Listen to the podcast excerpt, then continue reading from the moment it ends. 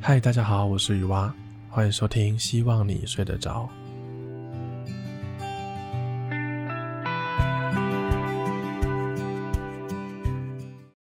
嗨，大家好，欢迎收听这个一个礼拜闲聊一次的睡眠节目。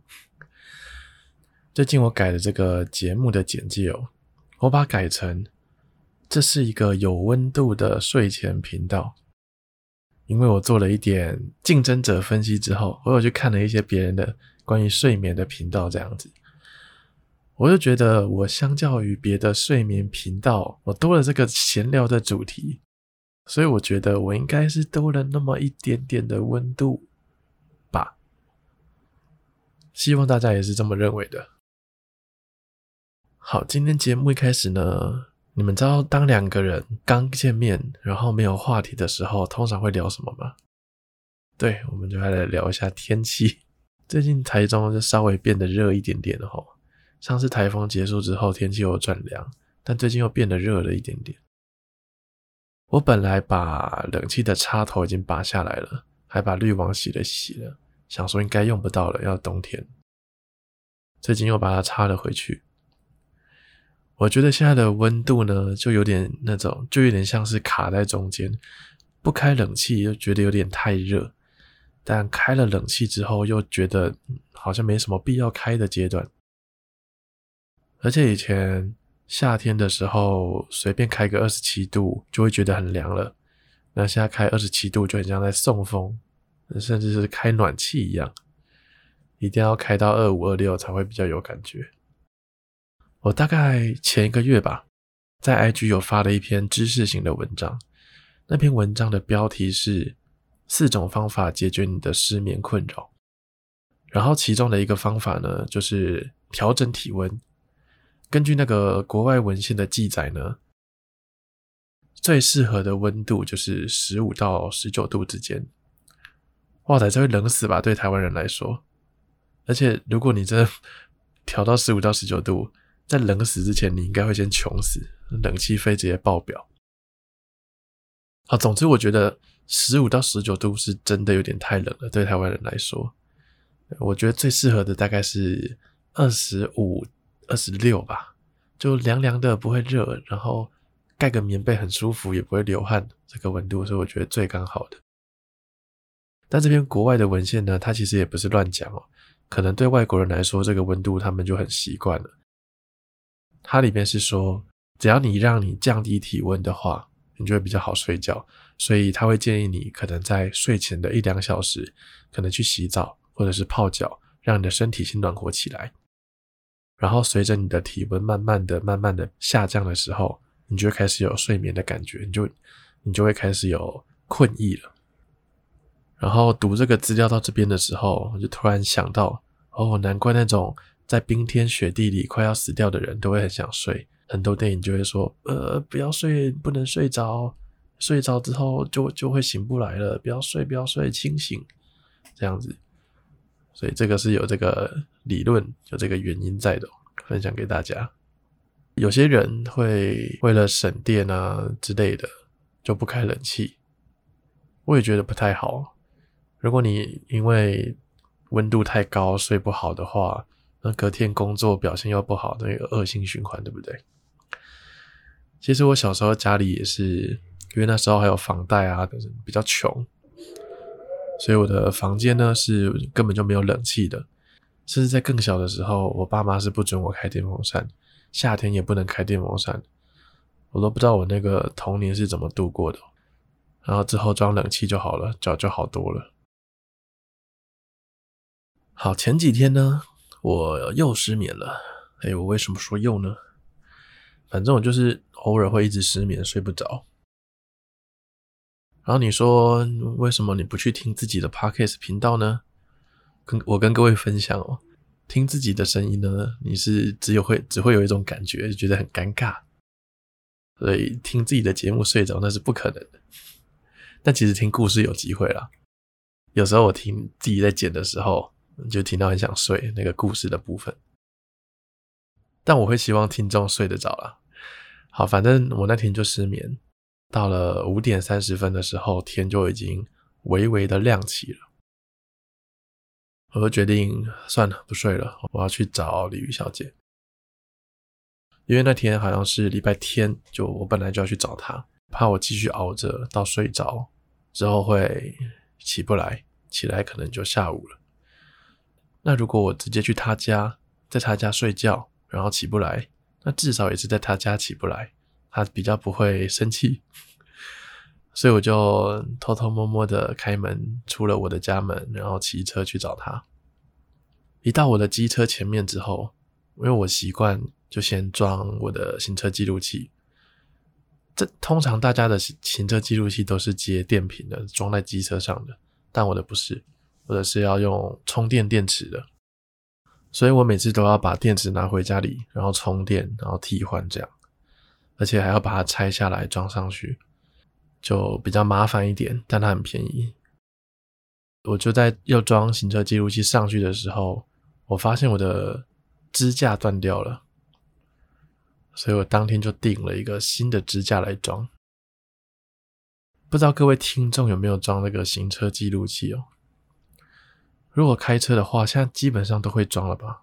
应该不会有人开车不装记录器吧？但如果是骑车的话，我发现。大概还是有七八成的人没有装吧，装的人还是少少数的。我之前就有叫我的家人就去装这个行车记录器，那他们也都同意了。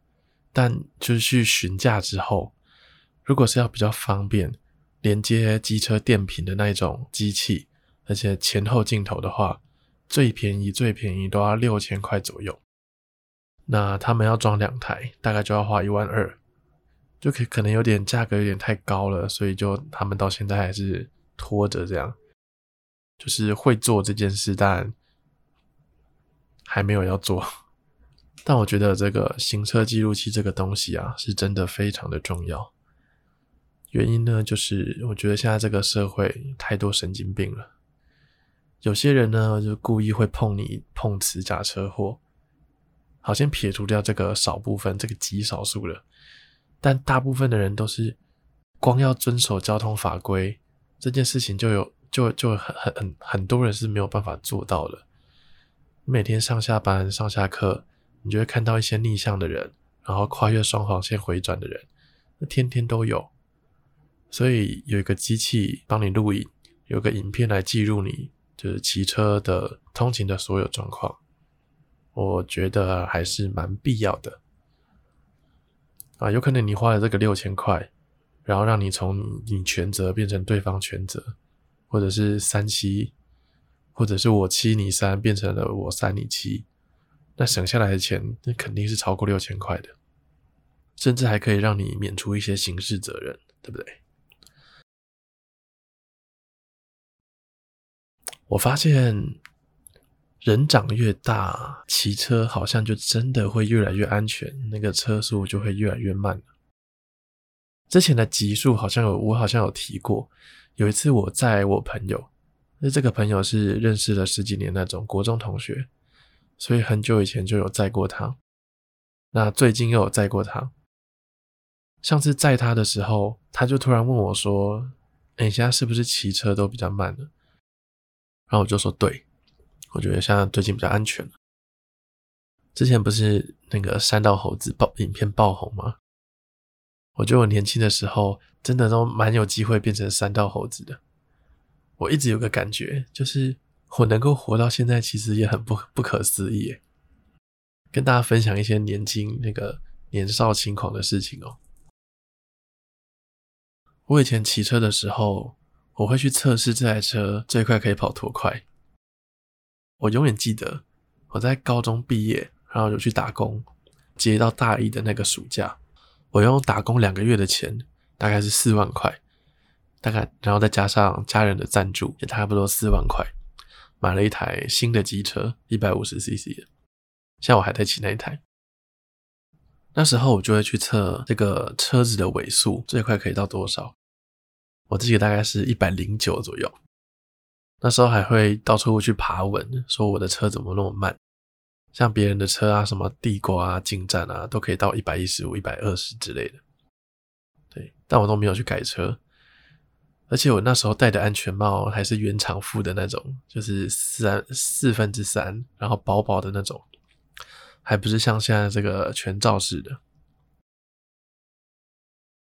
那时候就是只要路比较空旷，然后车比较少，我都会骑到蛮快的，甚至有时候都会破百这样。但长大之后，发生一些事情之后，现在就完全都不会做这种事情了，比较懂得保护自己了。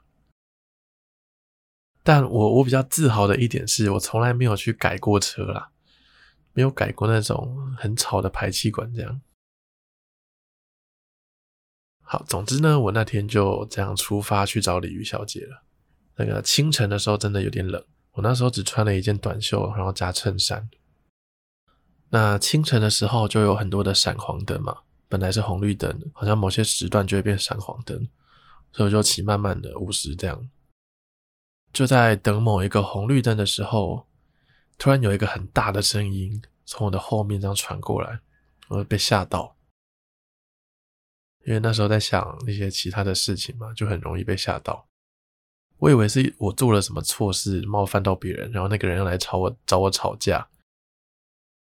结果大约过了一秒之后，就看到一台机车停在我旁边，两个女生一前一后的在聊天，笑得很开心，发出很大的声音在笑，这样子。我被吓到的那个声音，就应该就是他们两个的聊天声。我在想，大家应该。骑机车偶尔都会有这种经验吧？你在等红灯的时候，然后四周都很安静，两个在聊天的人远远的这样过来，然后突然发出很大的声音，就吓到你。因为有时候骑车的时候，就那个风声比较大，所以聊天啊，甚至情绪很激动的时候啊，那个声音本来就会比较大，就很容易吓到人。但我完全没有那些负面的情绪什么的，因为那两个女生还蛮可爱的。然后我就继续骑骑骑骑骑骑，就路过了一间传统的早餐店。那间早餐店超级便宜的，好像蛋饼才十八块吧。我就一直在纠结要不要停下来买。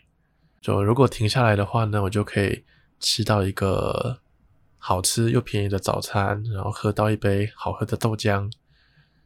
我又想，但其实我现在又没有很饿。而且我等等就要睡觉了，如果不吃也不会怎么样。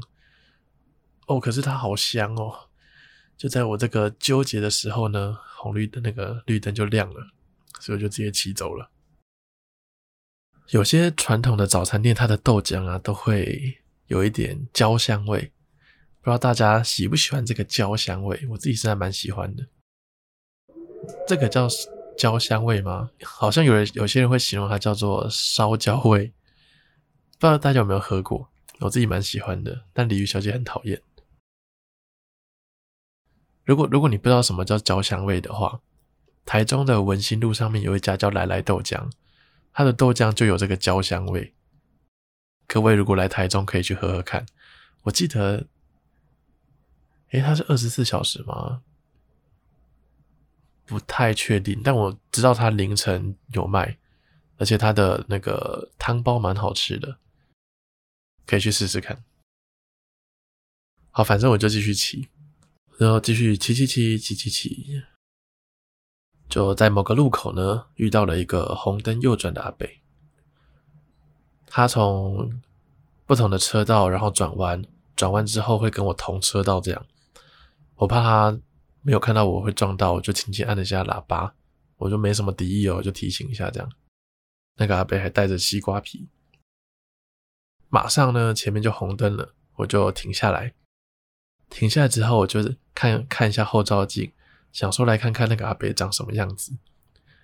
结果发现一个很有趣的事情，他在我的后面，而且后面离我很远哦，他就停下来了。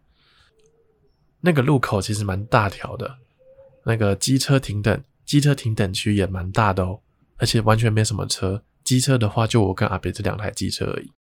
我的左边跟右边都完全没有人，大概都有两两两公尺、三公尺的空间这样。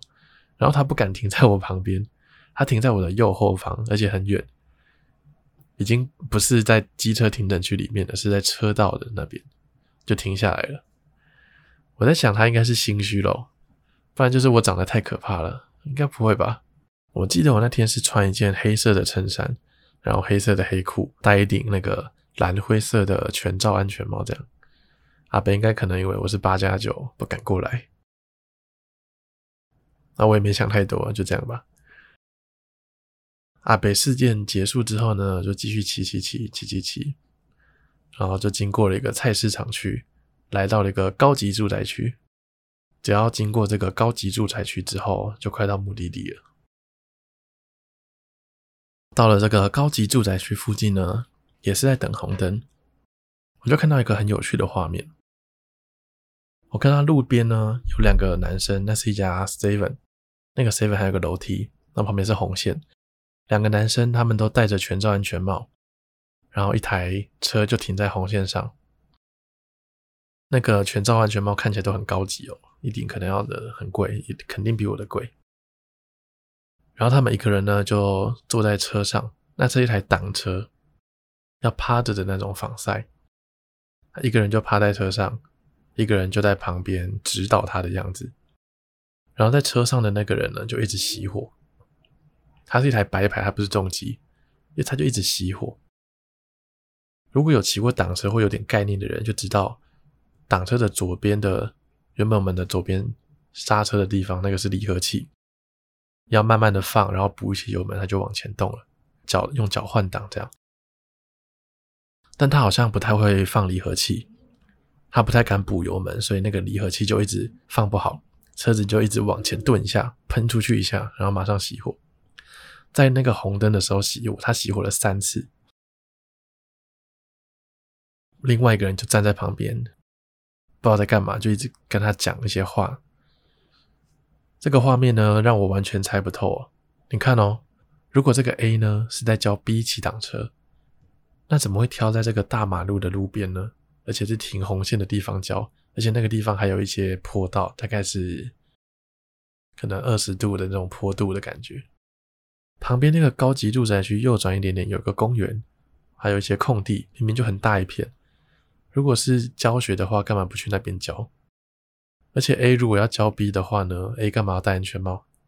那如果不是在教学的话呢，那干嘛干嘛不要 A 骑车，然后 B 在后座载着他走就好了？你看，像 A 看起来就是在教 B 嘛，A 应该蛮厉害的。那如果车是 B 的话，那那 B 怎么可能不会骑？我就带着这个疑问，然后就绿灯就骑走了。我到现在还是不知道他们两个是是什么样的背景，会有这个画面。来来小小的炫耀一件事情，就是我也有重机驾照，而且我有骑过两次重机去跑山路，但都是用租的重机，还有上过快速道路这样。但我觉得我那时候应该只是就看到朋友有买重机，觉得很帅，我就跟风去考了。其实没有真的这么热衷这件事情，但久久去跑一次，应该还是会蛮开心的。你们知道租重机其实蛮贵的吗？我大概五六年前租了两次，都是租那个大概我忘记是 CC 数是多少了，就是一台红牌，六小时要两千块，好像比租一台 Toyota 小型代步车还贵，六小时要两千块，所以后来就比较少租了。好，那就看完这个奇怪的挡车兄弟组合之后。我就继续骑骑骑骑骑骑，就来到李玉小姐家了。到她家停好车之后呢，我就觉得我这一路上遇到了好多奇怪的事情、有趣的事情，我就把它记下来，打在我的赖的记事本里面，就变成这一集的 Podcast 闲聊了。刚刚是不是有垃圾车经过？我刚开始录的时候，还有一台救护车经过。总之，我到了于小姐家的时候，大概六点了吧，我就偷偷摸摸的走上去，然后偷偷摸摸的开门。结果不出我所料呢，我一把门打开，李玉小姐就醒了。她是一个很很浅眠的人，但她这次有点退步哦。以前我是只要把钥匙插进去，钥匙跟那个锁孔之间发出来的那个咔哒咔哒咔哒的那个声音。只要听到那个声音，他就会醒来了。但这一次他没有醒来，他是等到门打开之后才醒来，他已经慢慢的退步了。好啦，这个录的时间差不多二十分钟了。这个呢，就是我在某个平凡的一天，某个平凡的失眠的一天发生的故事。而且那天超级悲惨的，最近英雄联盟世界赛开打了，在那一天呢，台湾的队伍都输了，我非常的难过。但我的听众呢，有七十五趴是女性，肯定对这个话题没有兴趣的。如果是男生，也不一定有看这个比赛，所以就让我自己难过就好了。今天就聊到这里喽，希望大家都能睡得着，晚安。